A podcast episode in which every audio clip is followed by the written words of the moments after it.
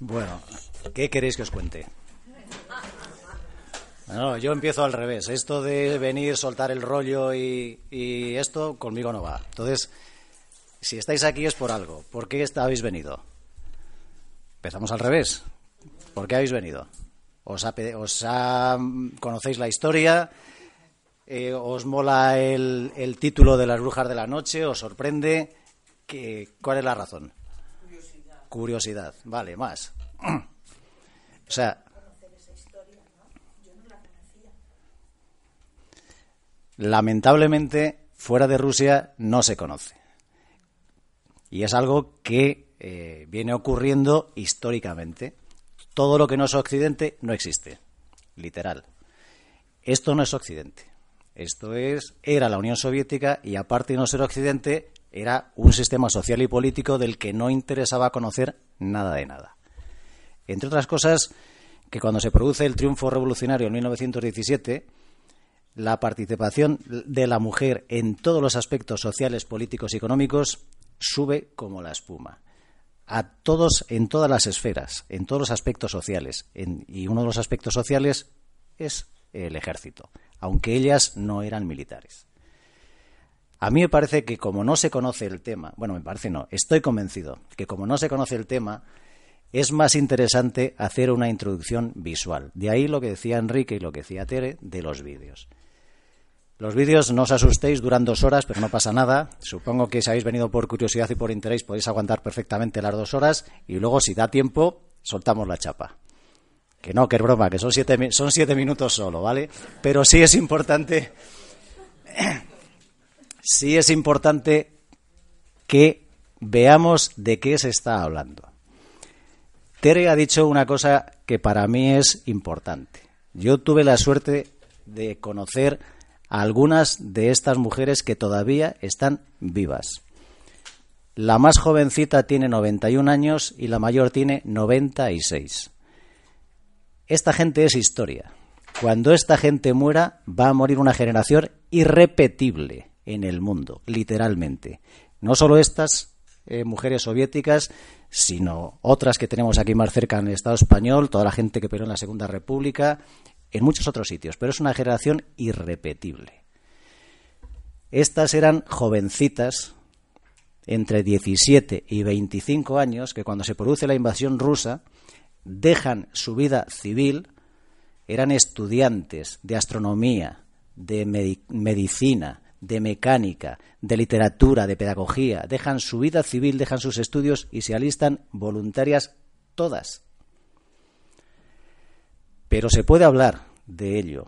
Yo creo que para profundizar y hablar es mejor antes ver. Como digo, siete minutos.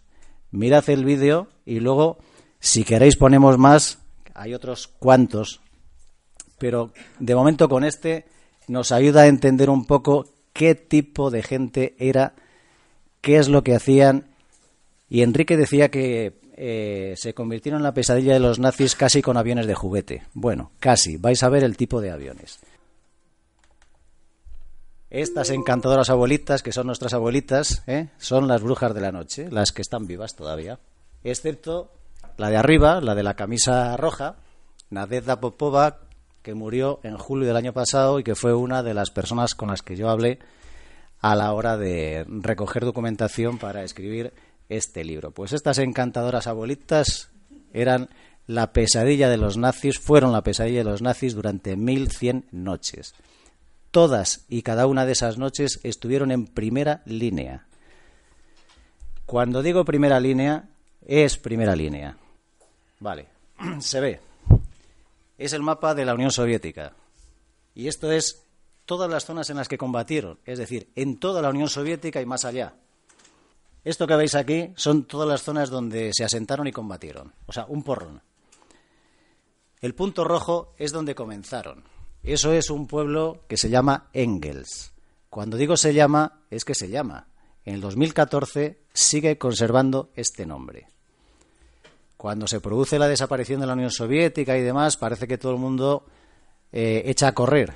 Y hubo gente que mantuvo los nombres de sus pueblos con convicción entre ellos el pueblo de Engels, que es el punto rojo, que como digo sigue llamándose Engels, y que cuando se produce la invasión nazi en 1941 se convierte en fundamental para la derrota nazi de, en la Unión Soviética. Cuando digo fundamental es que fue fundamental porque ahí Engels, antes de llegar a Engels, bueno, ahí no se aprecia, pero antes de llegar a Engels, 10 kilómetros antes, está el río Volga, que se convirtió en la frontera infranqueable para los nazis en la invasión de la Unión Soviética. La invasión de los nazis fue imparable, supongo que es conocido, todo el rollo de la guerra de relámpago, hasta que poco a poco empieza a organizarse la resistencia, organizarse tanto en, movimientos guerrilleros como en que se reorganiza el caos que supone en unos primeros momentos la invasión soviética para el propio ejército rojo. En eso influye el río Volga, básicamente, y en Engels se crea un aeródromo que es fundamental para la derrota nazi en Stalingrado. Engels, el punto rojo, está a 380 kilómetros de Stalingrado, que es el punto verde. Ahí se forman los regimientos de mujeres, el 588, 589, perdón, 586, 587 y 588. ¿Cómo se forman y por qué se forman estos regimientos? ¿Qué pasa en todas las guerras? ¿Qué es lo primero que se hace en todas las guerras? Si vosotros invadís un país, ¿qué es lo primero que haríais? ¿Cómo se nota que tienes una mente humanista y no eres militar? y eres, no eres militar. Lo primero que haces es arrasar y, y, entre otras cosas arrasas lo fundamental en la guerra moderna que es los aeródromos. Dejar al, al país que vas a invadir sin capacidad aérea de respuesta. Puedes tener muchos soldaditos, pero si tú tienes superioridad aérea, vas de culo. Pues eso pasaba en la Unión Soviética, digo, en, la Alemania nazi. Entonces, cuando se produce la invasión alemana, lo primero que hacen es bombardear los aeródromos. ¿Qué pasa si bombardeas los aeródromos? Te quedas sin dos cosas, sin aviones y sin pilotos. Pero de la casualidad que estamos hablando de la Unión Soviética, que había muchas pilotas, que era algo con lo que no contaban los nazis. ¿Por qué había muchas pilotas? porque cuando se produce el triunfo revolucionario, la mujer ve abierto un campo hasta ese momento impensable para ella, como digo, llega a todos los, todos los estamentos sociales, políticos, económicos del país, con mayor o menor intensidad, pero es un hecho. Al calor del triunfo revolucionario, en la Unión Soviética se empieza a teorizar sobre algo que hasta ese momento no se había teorizado a nivel militar en ningún país del mundo, como es que en las guerras modernas el ejército del aire tiene preeminencia sobre cualquier otro tipo de ejército, sobre la marina o sobre el ejército de tierra. Y en la Unión Soviética se empieza a teorizar sobre la necesidad de eh, impulsar y fortalecer la aviación. La Unión Soviética, cosa que se desconoce en el occidente ombliguista en el que vivimos, se empieza a teorizar sobre la necesidad de construir fortalezas volantes. Supongo que habréis estudiado ese, ese, palabra de los grandes aviones que transportan no sé cuántos tanques y tal, que mola mucho en las pelis, como decía Enrique, que nos enseñan los americanos. Bueno, pues eso lo hizo la Unión Soviética en los años 30. El primer país donde se teoriza todo eso es en la Unión Soviética. Y eh, se desarrolla a gran escala tanto la aviación a nivel militar como la aviación a nivel civil. ¿Por qué? Porque estamos hablando de un país enorme y había que desarrollar, por ejemplo, medios alternativos para repartir el correo, ese tipo de cosas. Y entonces, para, para, cubrir tantas distancias, el método más rápido era la aviación. Y se empiezan a constituir clubes de vuelo en todas las ciudades y, pueblos grandes, para entendernos. O sea, se hubiera, hubiese constituido un club de vuelo en Pamplona, pero también en Estella, que es un pueblecito pues grande, 10.000, 11.000, 12.000, los que tenga. Si las chicas ya estaban empezando a, colocarse y a resurgir y estar en todos los aspectos sociales, políticos y económicos, también se meten en los clubes de vuelo. De ahí que cuando se produce la invasión nazi había un montón de pilotas, gente que sabía pilotar, pero que eran chicas.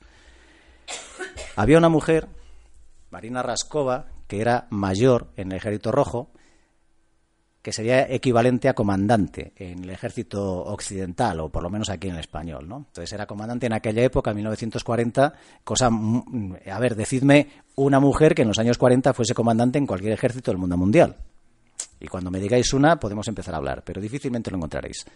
Pues esta chica era comandante, eh, era héroe de la Unión Soviética porque había batido varios récords mundiales que no voy a desarrollar y no voy a entrar en ellos, pero de los cuales en Occidente no tenemos ni puñetera idea porque todo lo que no sea ninguna chica occidental no interesa, y mucho menos si es soviética como era en aquellos años. Y esta chica eh, convence a Stalin, lo cual dice mucho de qué tipo de chica era. ¿No? Ah. Convence a Stalin para decirle, bueno, chaval, que tenemos aquí un montón de chicas que pueden pelear, que están capacitadas para pilotar y Stalin se hace de rogar, pero no porque Stalin sea malo o malísimo, sino porque el rollo machista, porque el ejército rojo consideraba que tener a chicas en el ejército rojo iba a suponer una cierta feminización. Perdón, afeminamiento, que no es lo mismo, afeminamiento. Pero Marina era de armas tomar, nunca mejor dicho y logra convencer a Stalin, logra romper todo ese tipo de prejuicios y Stalin accede a crear tres regimientos mixtos, en los cuales, aéreos estamos hablando, ¿eh? en los cuales se, incorporan, se incorporarían las mujeres en las mismas condiciones y con los mismos ejercicios y con los mismos rollos que los hombres.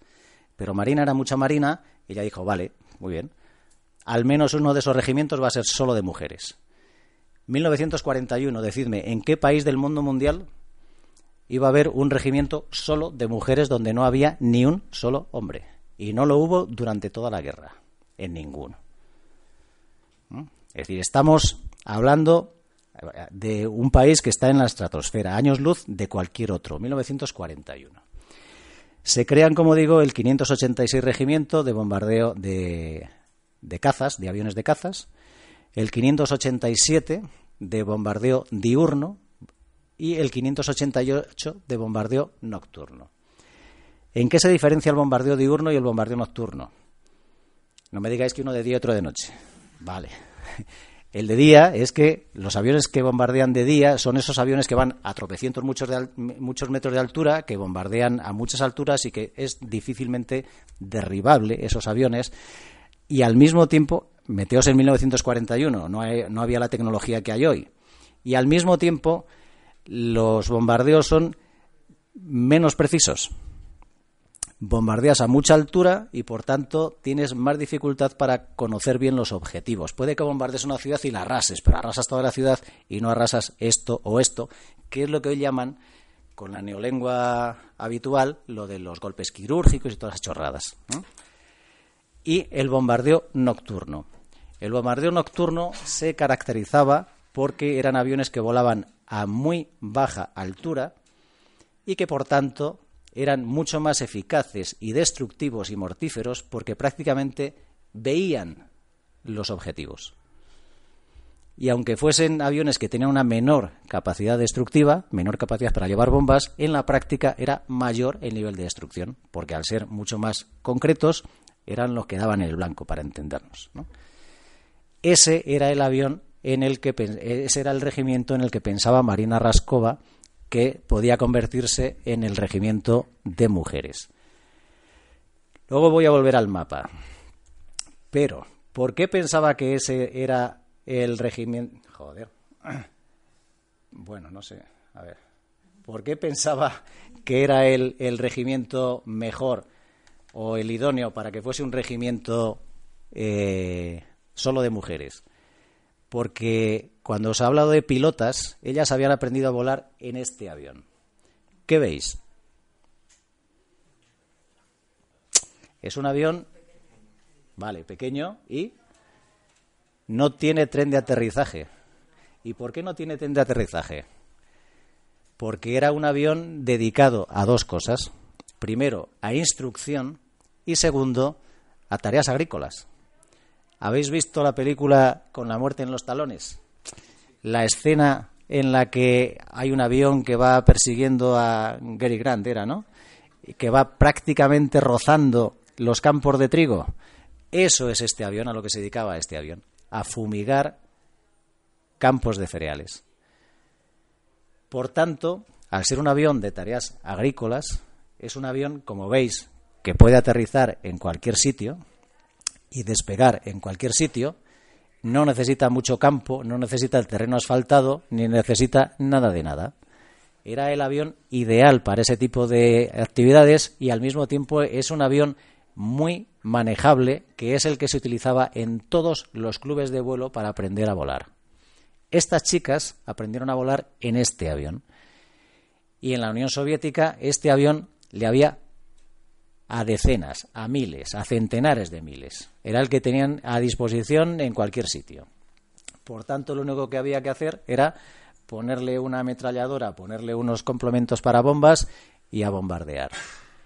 Como era el avión que manejaban perfectamente estas mujeres, este es el avión, el Polikarpov 2, el Po-2, que se convirtió en idóneo para los bombardeos nocturnos. ¿Por qué? Porque solo tiene un motor, como veis. Entonces es un motor de hélice y ese motor de hélice, los motores de hélice hacen ruido, pero si solo tiene uno hace menos ruido que si tienes dos. ¿Qué pasa? Que estas chicas eran unas adelantadas a su tiempo, unas avezadas aviadoras y unas intrépidas ante las que me río yo de cualquier intrépida del siglo XXI. La forma de bombardear que tenían fue, una vez más, novedosa. Estas chicas fueron pioneras en muchas cosas, una de ellas en la forma de atacar. Apagaban los motores unos minutos antes de llegar al objetivo para evitar que las oyesen, soltaban las bombas, encendían los motores y salían pitando.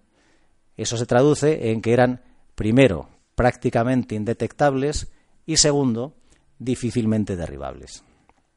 De hecho, tuvieron muy pocas bajas en combate, precisamente por esta táctica de combate novedosa y única en el mundo. ¿Cómo es posible apagar un avión en vuelo y luego volver a encender el motor y salir pitando? ¿Habéis empujado alguna vez un coche que se ha quedado sin batería, supongo? Sí, ¿no? O tenéis unos coches tan modernos que ya no sé Pues lo mismo. Cuando se empuja un coche que no tiene batería, si buscas una cuesta abajo, mejor que mejor, porque así el coche va cogiendo velocidad, arranca y patatín y patatán. Pues eso es lo que hacían ellas. Es un avión que eh, os he dicho que volaba a una altura muy pequeña, no podía volar por encima de los mil metros.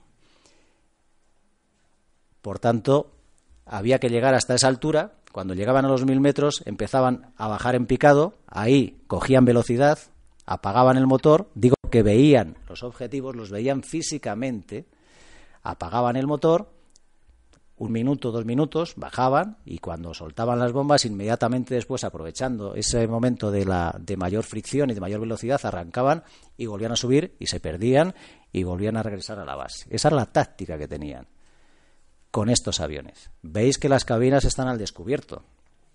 Estamos hablando de la Unión Soviética. No sé si pilláis el rollo de la Unión Soviética. Es decir, los, inviernos en la Unión Soviética no se parecen nada a los inviernos que conocemos aquí. Temperaturas de 20, de 30 y hasta de 40 bajo cero en estos aviones. ¿Mm? Esto eran estas chicas, entre otras. Que eran estas. Y ahora ya viene el rollo del vídeo.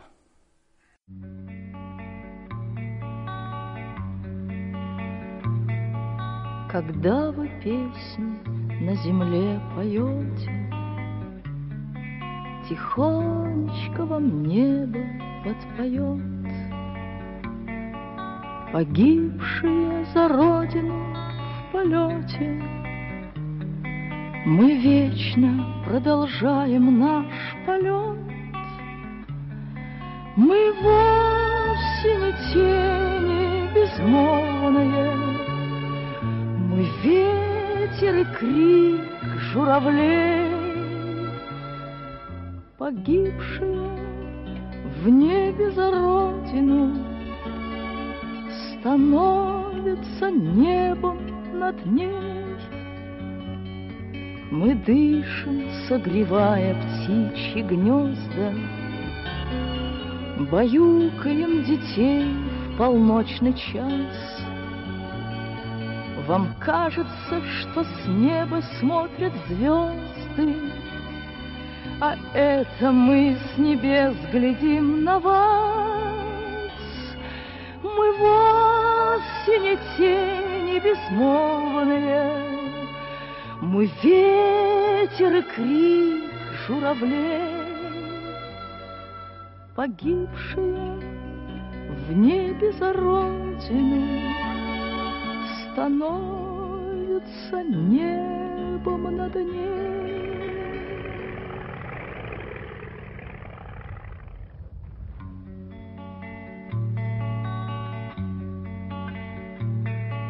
Мы стали небом, стали облаками, И, видя сверху наш двадцатый век,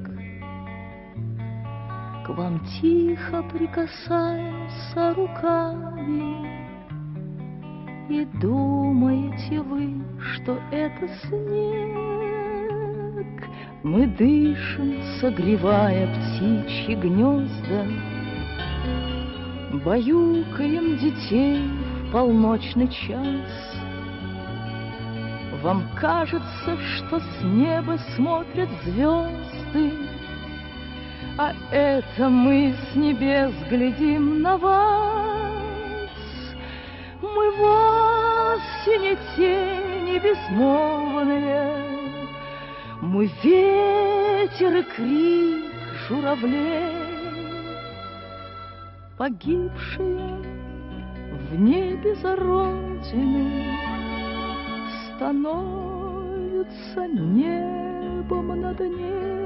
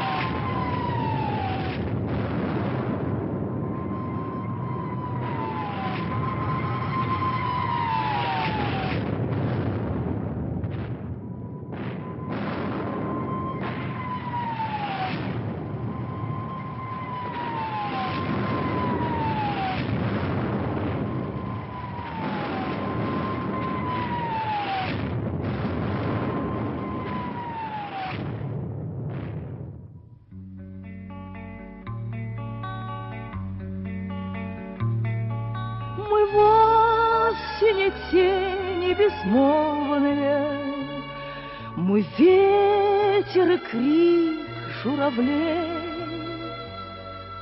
Погибшие в небе за родину Становятся небом над ней.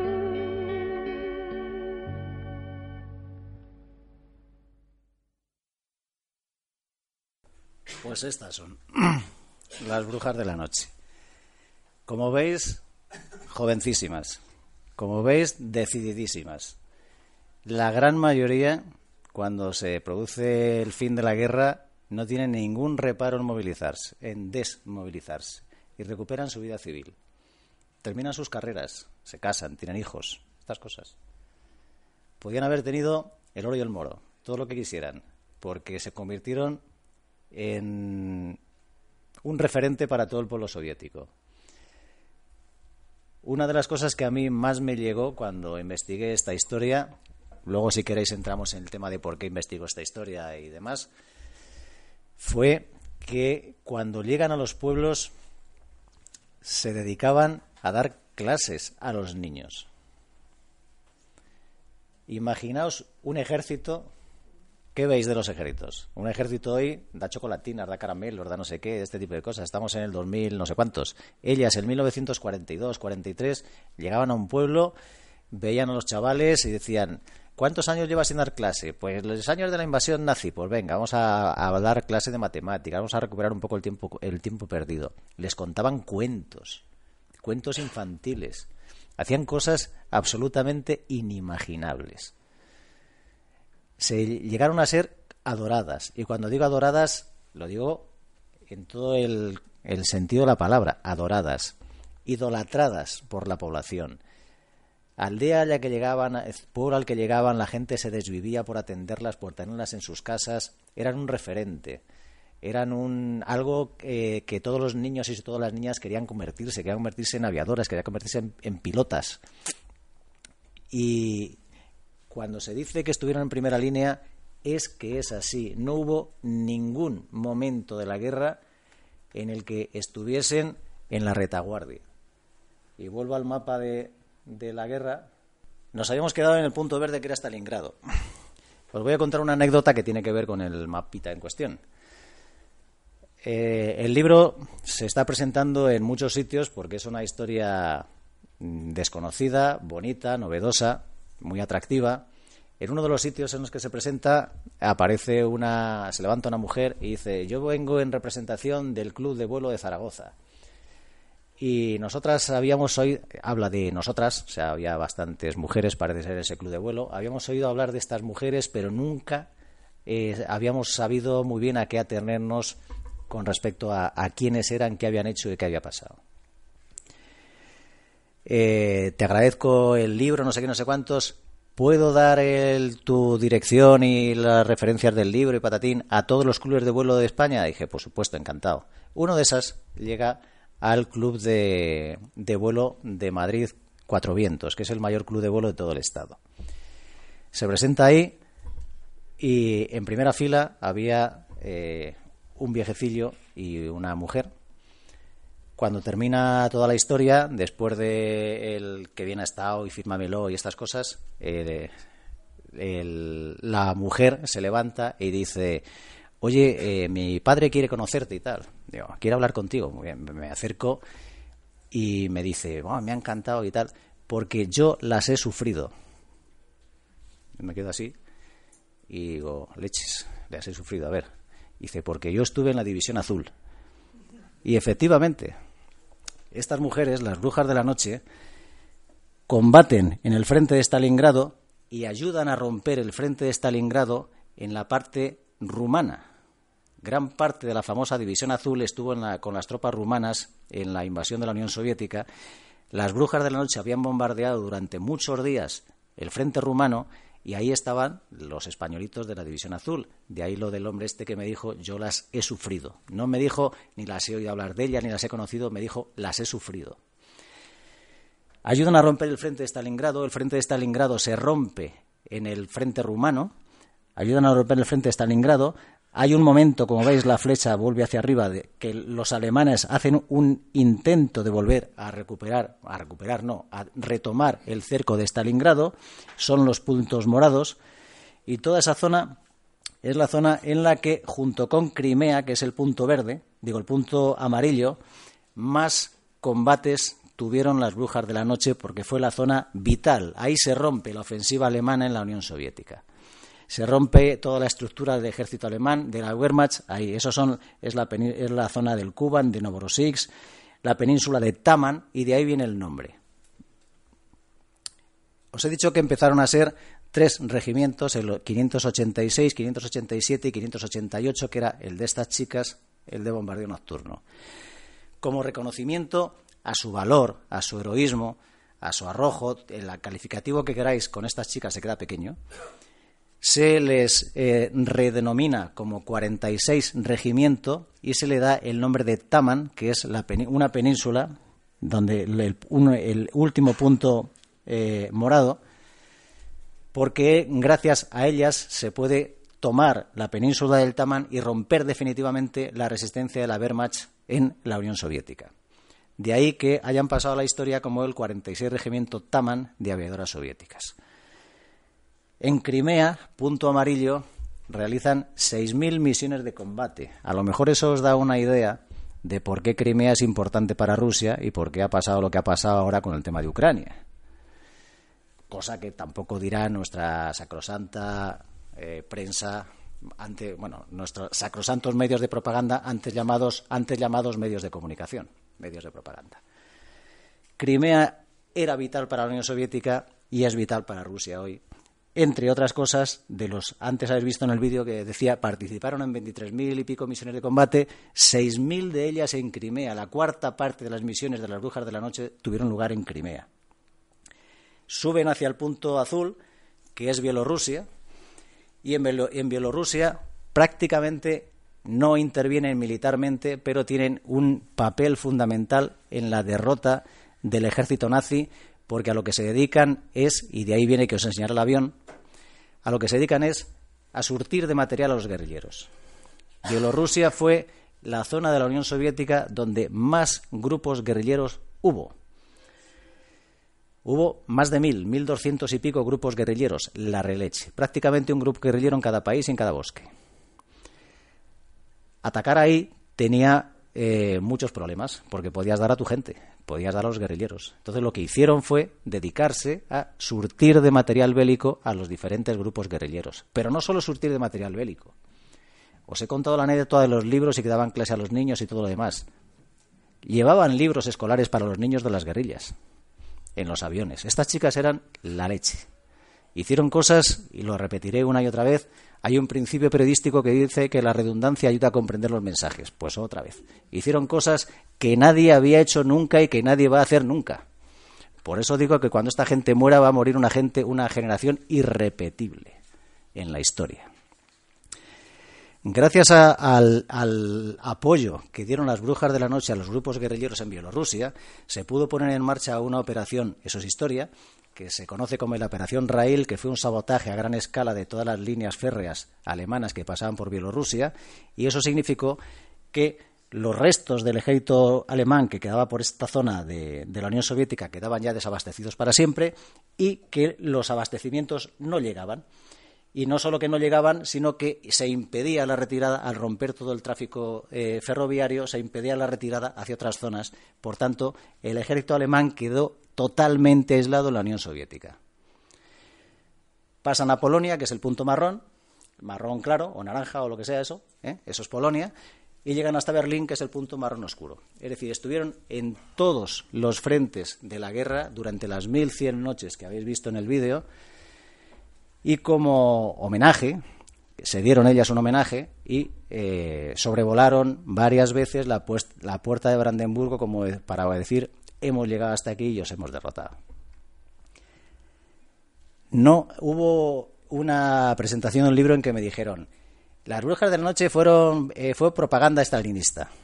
Lógicamente, el gobierno soviético las utilizó como propaganda. Habéis visto la película, supongo, Enemigo a las puertas. ¿Cómo no va a hacer propaganda de una gente así? Pero es que estas chicas se lo merecían porque además nunca estuvieron en retaguardia. Nunca jamás acaso ni. Estuvieron siempre en primera línea. De hecho, este libro debe leerse de atrás hacia adelante. He visto antes que alguien lo ojeaba por aquí. Pues debe leerse desde el final por dos razones. Primero, porque están las fotografías de ellas. ¿eh? Y segundo, porque las fotografías de muchas de ellas no he podido conseguir las fotografías de todas, lamentablemente. Y segundo, porque pude conseguir un anexo sobre los números de vuelo que hizo cada una de estas mujeres. Y es alucinante. Irina Sebrova hizo 1004 salidas de combate. 1004 salidas, estamos hablando de que hizo una salida prácticamente diaria. Diaria.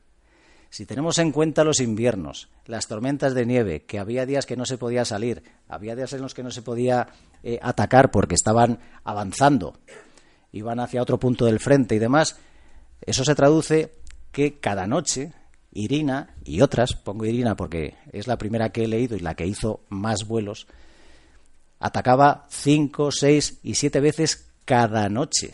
Se jugaba la vida cinco, seis, siete veces cada noche, así durante tres años. Esta gente fue espectacular.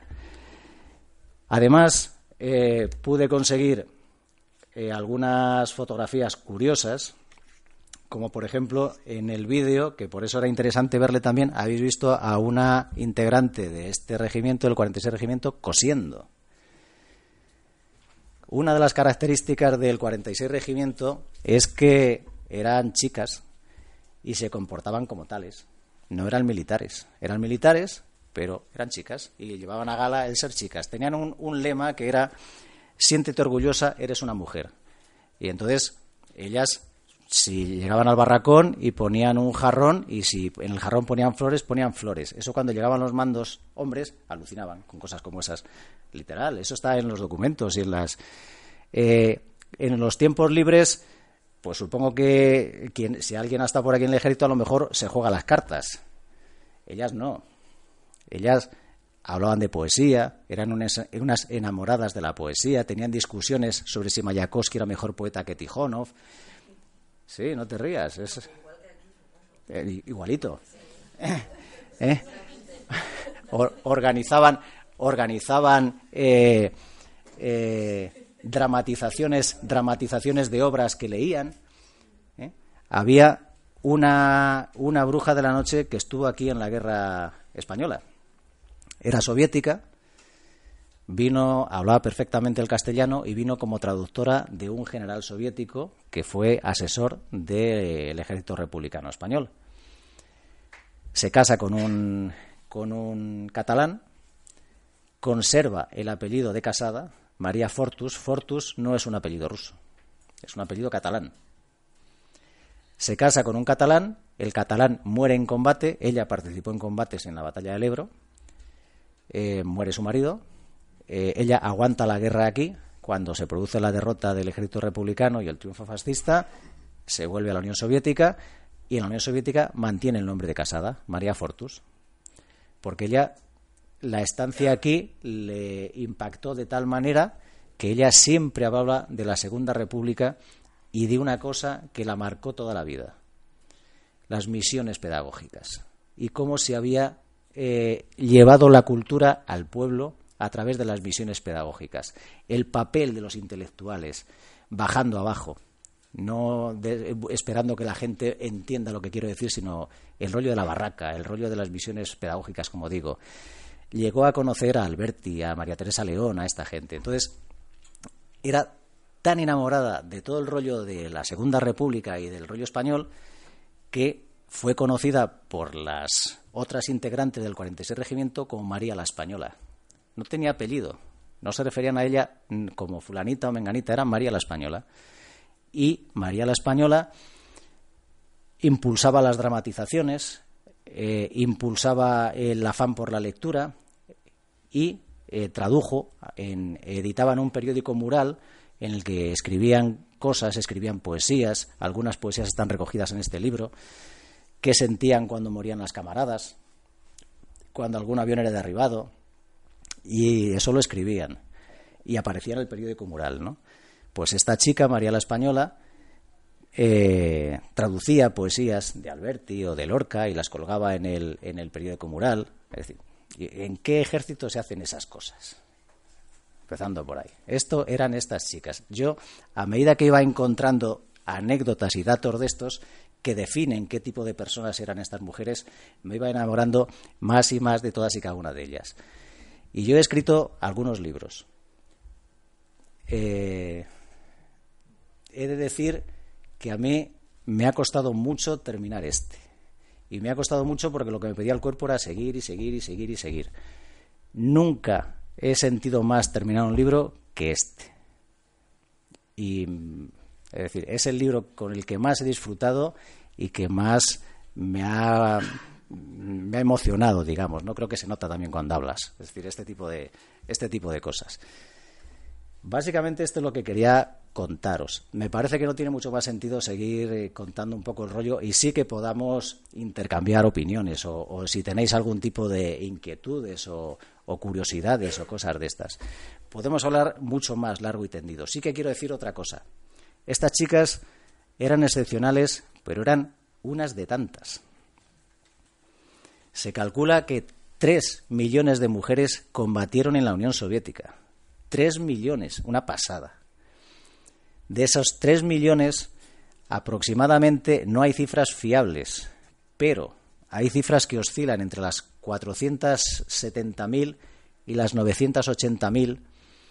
La diferencia está en eh, ahora bueno entre las 490.000 y 980.000 que participaron en operaciones en primera línea. La diferencia está si se incluye en esas en, eh, en esas 980.000 a las mujeres que por ejemplo participaron en la defensa de Leningrado, en la defensa de, de Moscú, en la defensa de Stalingrado. Eso es primera línea aunque no estuviesen formalmente en la primera línea de los frentes, digamos, no en las trincheras, para entendernos. Se calcula que hubo unas 150.000 guerrilleras, otra pasada. Eh, hubo casi 1.200.000 mujeres en todos los ámbitos sanitarios, desde médicas hasta enfermeras. De ellas, 142.000 mujeres médicas estuvieron en primera fila, en primera línea. No estaban en los hospitales de retaguardia, estaban allí dando el callo. De todas ellas, de esos 3 millones, murieron 94.000 en acciones de combate y 32.000 a día de hoy figuran como desaparecidas, no se sabe qué pasó con ellas. Son cifras espectaculares, lo mires como lo mires. En esa época, en la Unión Soviética había un dicho que a mí me repetían algunas de las supervivientes con las que tuve la suerte de estar. Y digo tuve la suerte porque conocer a esta gente es una suerte. Me decían, en la Unión Soviética había un dicho, eh, no debes no se no se decía como decimos muchas veces aquí debemos hacer tal cosa. Se decía hazlo. Y nosotras lo hicimos. Y así es como me gustaría terminar mi parte de intervención. Con otra frase que recogí aquí como cita que cuando me la dijeron a mí me emocionó personalmente y me la dijo un piloto francés que conocí. Me dijo para nosotros eran como nuestras madres, eran nuestras hermanas más queridas, y me dijo, ni aunque pudiésemos recoger todas las flores del mundo y ponerlas a sus pies, seríamos capaces de expresar nuestra admiración por ellas. Pues eso.